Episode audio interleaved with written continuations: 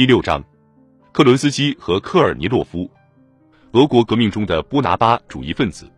假如让一个思想明确和性格坚强的人取代克伦斯基成为政权的首脑，后来的不幸，包括布尔什维克的上台，本来是能够避免的。关于这个题目，有人已经写了不少。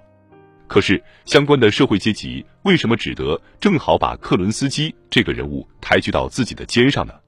好像是为了让我们的历史记忆清晰起来，西班牙事件再次向我们指明革命是怎样冲刷人们熟悉的政治界限的，在其初期阶段又是怎样用玫瑰色的浓雾遮蔽每一个人和每一件事的。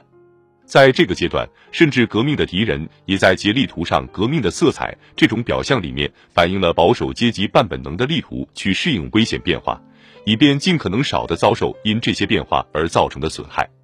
建立在泛泛空谈基础上的民族团结，使妥协主义政策化作了必不可少的政治功能。在这个阶段，那些用超阶级的观点去观察事物的，用陈词滥调进行思考的，不知道想要些什么的，以及希望一切变得更好一些的小资产阶级幻想，加成了多数人唯一想象得到的领袖。假如克伦斯基有明确的主张和坚定的意志，那他就完全不适宜自己扮演的历史角色。这并不是事后诸葛亮式的评价，在时局紧张的时刻，布尔什维克就是这样看待他的。政治案件的辩护律师，身为劳动派首领的社会革命党人，没有任何社会主义经历的激进分子克伦斯基，这个人在充分不过的反映了革命的第一阶段，革命模糊不清的全民性质，革命在希望与期待方面赋予激情的理想主义。七月危机以后，关在克伦斯基社的监狱里的本书作者是如此描写他的：克伦斯基大谈土地和自由、秩序、各族人民的和平、保卫祖国；李伯克内西的英雄举动，大谈俄国革命应当以宽宏大量让全世界感到惊奇，并且拿着这条红色的丝绸头巾来回摆动。那些处于半苏醒状态的族人异常兴奋地倾听这些言论，他们似乎觉得这话像是自己在讲台上说的。军队把克伦斯基当作摆脱古契科夫的解救者来欢迎，农民所听到的就是他是一个劳动派分子，是农夫们的代表。他那在没有定准的激进言辞掩盖下的极端温和的思想，博得了自由主义者的好感。然而，全民拥抱的蜜月为期不长。革命初期的阶级斗争，仅仅是为了在后来的国内战争形势中复活而处于静止状态。就是在妥协主义政策梦幻般的高潮中，他不可避免的破产事先就包含在其中了。法国御用记者克洛德·阿内解释了克伦斯基迅速失去声望的原因，那就是缺乏分寸感，促使这位社会主义政治家做出了与其身份很不相称的行为。他去看了皇帝的卧榻，他住在东宫或者皇村的宫殿里，他在皇帝的床铺上睡觉。过分的，并且是太惹人注意的虚荣心，确实有一点点。这在一个世界上最简朴的国家里是很不得体的。分寸感在小事情上也像在大事情上一样，必须以对形势以及自己在其中的位置了解为前提。而克伦斯基连这种了解的影子都没有。因群众的轻信而高升的他，完全是他们的陌路之人。他不了解他们，他对他们如何认识革命以及从中得出了什么结论一点也不关心。群众期望他采取大胆的行动，而他要求群众不要妨碍他的宽宏和雄辩。就在克伦斯基坐戏般的探望被捕的沙皇全家时，看守皇宫的士兵对警卫队长说：“我们就在这铺板上睡觉，我们的供给也很差。”而小尼古拉尽管被捕了，可是他身边的人把肉扔进了泔水缸。这是非宽宏的话，但是他们反映了士兵的感受。冲破了数百年束缚的人民，每走一步都跨越了有教养的领袖为他们设定的界限。四月月底，克伦斯基曾经就这个问题哭诉说：“难道自由的俄罗斯国家是一个叛逆奴隶的国家吗？我惋惜没有在两个月前死去，我应该怀着伟大的幻想去死。”等等，他指望用这种拙劣的高调来影响工人、士兵、水兵和农民。海军上将高尔察克后来在苏维埃法庭上讲述了这位激进的陆海军部长走访黑海舰队各船舰的情形。他此行的目的是劝说水兵同军官和解。在每次演讲完事之后，演讲人似乎觉得目的达到了，这就是您看见的海军上将，一切都已经调节好了。但是什么都没有调节好，舰队的分裂才刚刚开始呢。时间越久，克伦斯基因其装腔作势、傲慢无礼、妄自尊大，引起群众的愤慨就越来越强烈。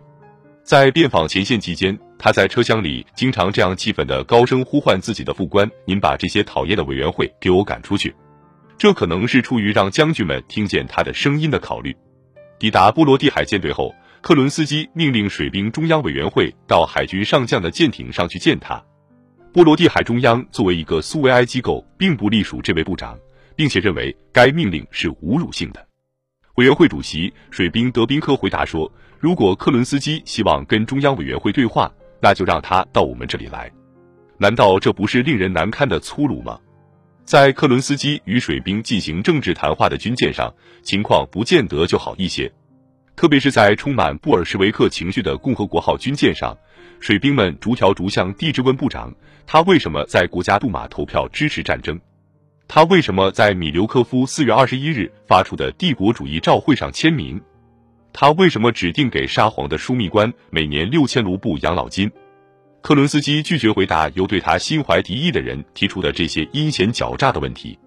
全体船员严厉地认为，部长的解释是完全说不过去的。在水兵们死一般的沉默中，克伦斯基离开了军舰。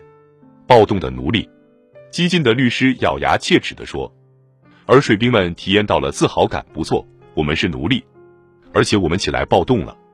由于自己对民主派舆论采取毫无礼貌的态度，克伦斯基每走一步都会跟苏维埃的领袖们发生准冲突。这些人走的其实就是他所走的同一条道路，只不过他们比较顾忌群众的反应罢了。